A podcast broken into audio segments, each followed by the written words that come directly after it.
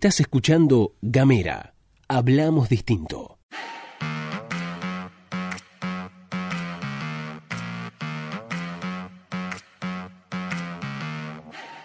Buenos días, buenas tardes, buenas noches. Estamos haciendo la pastilla de Gamera, este micro informativo que puedes escuchar mientras te lavas los dientes, mientras te tomas el primer mate de la mañana.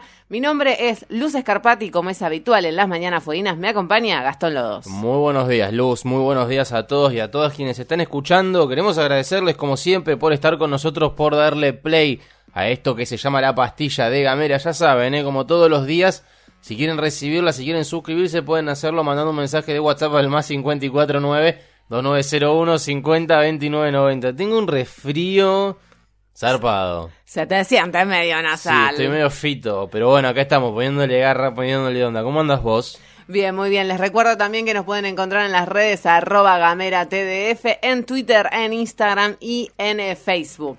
¿Arrancamos? Sí, cómo no. Bueno, vamos a pasar a por las declaraciones que hicieron algunos y algunas de los eh, candidatos. Vamos a meternos ahora en eh, la interna Juntos por el Cambio. Bueno, dale. ¿Qué te parece? ¿Qué sé yo? Bueno, Natalia Yáñez, precandidata a senadora, es de la lista Juntos por el Cambio, es una de las pocas listas que tiene efectivamente internas que se van a llevar adelante en las eh, próximas pasos que se van a concretar el 11 de agosto. ¿Qué dijo Natalia Yáñez? No somos una lista oficialista y los fondos de campaña ni siquiera los recibimos. ¿Con quién compite? ¿Contra quién compite Natalia Yáñez? Contra las listas que encabeza Pablo Blanco, precandidato a senador, y Federico Frigerio, que es eh, precandidato a diputado por la misma lista. Y por otro lado hay otra lista más, que es la de Tito Stefani y Paulino Rossi. La única lista encabezada por una mujer de este espacio político. Bien, o sea que se plantea como una especie de, de disidente dentro del oficialismo. Claro, y fíjate que las otras dos listas tienen dos componentes, tienen componentes radicales y componentes del PRO. La lista que lleva Natalia Yáñez, no. ¿No? No, más, es más radical que otra cosa, radical fueguino. Ok, bien. Radical fueguino. Pasamos a otras declaraciones que las vamos a tener que leer textuales. Eh, habíamos hablado recién de Federico Frigerio, primo de Rogelio Frigerio, el actual ministro del Interior. Así es. Bueno, ¿qué? ¿Qué dijo? ¿Qué dijo Federico Frigerio? Disculpen, eh, que... bueno. Que me ría. Eh, lo que dijo es lo siguiente. El precandidato a diputado aseguró que al importar tanto desempleo sin generar más empleo, se termina provocando que sea la provincia con mayor desempleo. Pero esa cifra es teórica porque hay mucha importación de desempleados. Es loco, es loco. Federico, ponele ganas. Porque, a ver, en un punto lo que, tratando de racionalizarlo un toque, lo que plantea Federico Frigerio es que ingresan unas 600 personas por, por mes sin trabajo y el tipo lo que dice Frigerio es, bueno, por eso los índices de desempleo de Tierra del Fuego son altos, por eso son los más altos del país, es el tipo. ¿Por qué? Porque acá viene mucha gente ilusionada con conseguir trabajo eh, y no consigue trabajo. Claro, y le roban el trabajo a Les Fueguines. Ahora, lo loco es que, lo loco es que en un punto es como una intentona de justificar los desempleos y la cantidad enorme de desempleos industriales que hay. Claro, y esto está íntimamente relacionado con una nota que leímos durante la semana y que tiene que ver con la cantidad de pérdidas de eh, trabajo registrado durante los últimos 12 meses. Recordemos que la cifra a nivel nacional asciende a los 217.100 puestos de trabajo y en Tierra del Fuego está ese, esa cifra se estima en alrededor de 4.000 puestos de trabajo. Prometemos que si Federico Frigerio nos cuenta, no nosotros, sino a la, en general, si declara de dónde saca esa cifra, nosotros pedimos disculpas, pero mientras tanto hay que decir entonces que este Tierra del Fuego es una provincia, es la provincia con mayor desempleo del país porque es la provincia industrial del país y la industria durante el gobierno de Mauricio Macri ha quedado muy golpeada en estos cuatro años. Sin lugar a dudas. Es decir, eso es lo que ha pasado. Después, bueno, qué sé yo, estos datos son datos de Federico Frigerio, precandidato a diputado nacional, si no me equivoco, de una de las listas de Junto por el Cambio, que dice que no, en realidad, que somos que, Tierra del Fuego somos este, una la, la, provincia más desempleada del país porque vienen muchos desempleados de otras provincias. Hay que cerrar la frontera, no tienen que venir más trabajadores desempleados a Tierra del Fuego. Cambiamos de tema, ¿te parece? Acoso sexual callejero. Una discusión que se introdujo en el ámbito del Consejo Deliberante por la Asociación Civil Resiliente. Se están eh, planteando incorporar sanciones económicas contra el acoso sexual callejero, una discusión que viene hace bastante tiempo. Y recordemos que a través de la militancia feminista una de las cosas que se ha logrado, por lo menos en términos conceptuales, fue cambiar la, la palabra, la mal llamada palabra piropos por el acoso callejero. En Ciudad Autónoma de Buenos Aires ya aplica una ley de estas características e incluso ya se conocieron los primeros precedentes jurídicos en donde, por ejemplo, un taxista de la Ciudad Autónoma de Buenos Aires tuvo que ir a hacer un eh, curso sobre derechos humanos, por ejemplo, justamente por haber acosado, por haber este, llevado adelante el delito de acoso callejero. Bueno, se intenta más o menos avanzar en este mismo sentido aquí en Ushuaia. El proyecto se presentó en el Consejo Deliberante, pero por una cuestión de estructura jurídica, aparentemente esta iniciativa va a terminar siendo tratada si es que la trata alguna vez la estimadísima Cámara Legislativa, eh, la legislatura provincial. Lo había planteado en su momento el presidente del Consejo, Pino, Juan Carlos Pino, que dijo que, bueno, estas cosas, esto excede lo local, excede lo Ushuaia, ¿no? Digamos, como que está más arriba de nosotros, lo tienen que presentar en la legislatura. Exactamente. Habrá que ver qué es lo que sucede si, si presentan este proyecto. Después recordemos que en la Cámara Legislativa pasan algunas cosas con el tema de los proyectos particulares, porque si no son tomados como propios por los legisladores, la verdad que los proyectos particulares no prosperan, quedan ahí dando vueltas en, el, en las comisiones y nunca, nunca avanzan. Y además la legislatura no tiene demasiadas reuniones de comisión ni demasiadas sesiones. Esto es un proyecto de ley, digamos, que se, se, se enmarca entre las acciones preventivas, ¿no? Es decir, vos, vos, vos me, me podrás explicar mejor, pero digo, eh, configura sanciones de distintos tipos a la gente que lleva adelante acoso callejero. Exactamente, más que acciones preventivas, tiene que ver más con eh, acciones ya, digamos, punitorias, sería, porque ataca la consecuencia, digamos, mm. vos eh, perpetrás la acción y a partir de ahí tenés una consecuencia. Habrá que ver si en el marco de la sanción de esa ley, insisto, si es que se termina avanzando en, la, en el Parlamento fueguino, si se incorporan algunas cuestiones vinculadas con la prevención, que a veces sucede en las leyes incluso que buscan disuadir a través de, multas em, este tipo de acciones. Ese es otro de los temas que forma parte de la agenda y el último tiene que ver, por lo menos en términos provinciales, con sí una reunión de trabajo se juntaron, loco.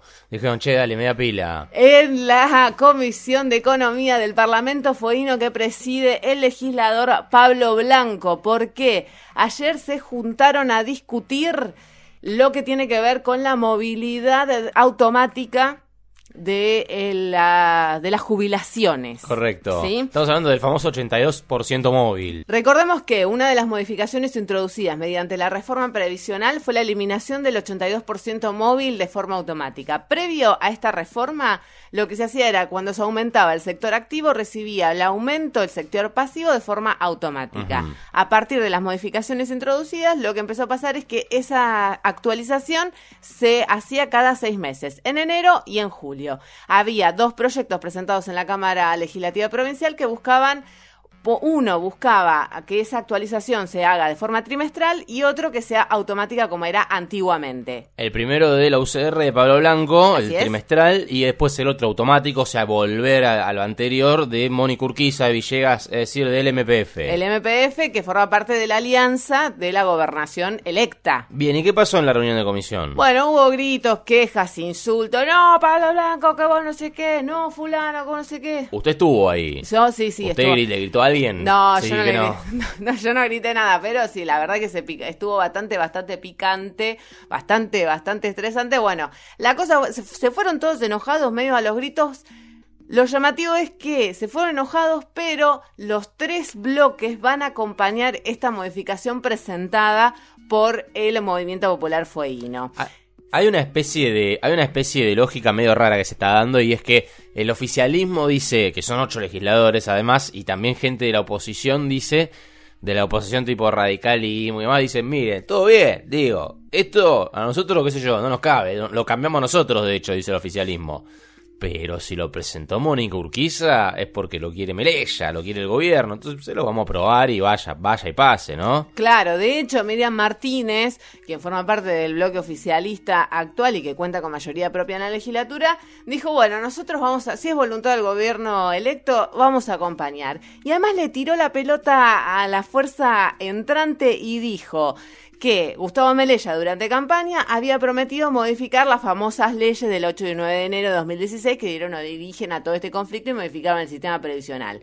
Dijo Miriam Martínez, si presentan una propuesta, estamos dispuestos a acompañar. Eso fue lo que pasó ayer en la Cámara Legislativa Provincial. Bien, si te parece, vamos un cachito al orden nacional. Hay un informe muy interesante que está publicado en ámbito.com, recogido por el periodista Carlos Lamiral que es un informe que está publicado, que fue publicado por, elaborado en realidad por la Fundación Observatorio PYME, que es una fundación que, obviamente, como lo dice su nombre, se dedica a estudiar un poquito la actividad de las pequeñas y las medianas, y las medianas empresas, y plantea que lo que plantea lo que va a suceder de aquí a que termine el año, que termine el 2019, y este bueno registró eh, una recuperación en este mes, el mes que pasó, del 19,8%.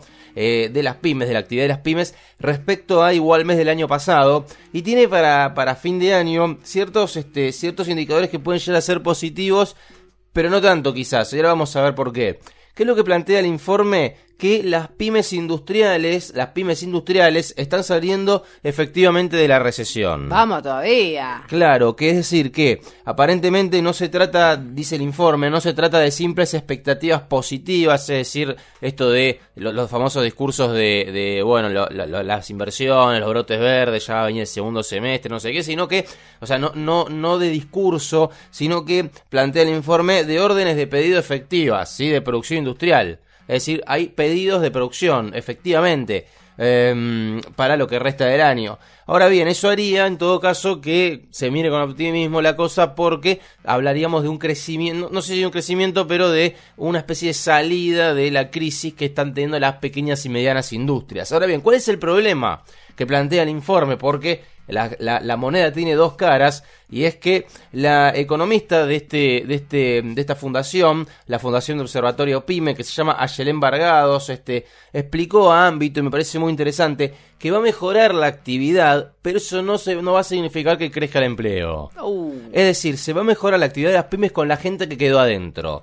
La gente que quedó afuera que fue despedida no va a tener este, otra oportunidad, no va a volver a ser contratada. Es, decir, no va a haber mayor demanda, según este informe, de mano de obra. ¿Me explico? Claro, agrega la economista. Se está viendo que las empresas van a tener incrementos de productividad laboral o de inyección de tecnología pero dado el contexto, el, el, empleo es difícil que se genere. Es decir, puede haber inversiones de diferentes tipos en, el, en términos de crecimiento para las pymes, pero no va a haber generación de puestos de trabajo. Claro, la gente que quedó afuera quedó afuera. Claro. Básicamente es eso, que eso es devastador, ¿no? Desolador. Pero bueno, eso es lo que está pasando entonces. Este informe de la, de la Fundación Observatorio Pyme, que está en ámbito.com al parecer saldría de la recesión eh, la, pequeña y la mediana empresa industrial de la República Argentina, pero los que se quedaron afuera se quedaron afuera. No habría una, un crecimiento o una, una caída, una,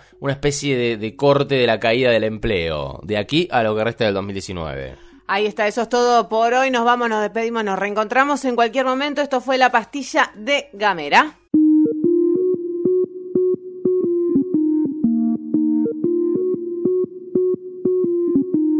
Compartí nuestros contenidos. Ayúdanos a crecer. Gamera. Hablamos distinto.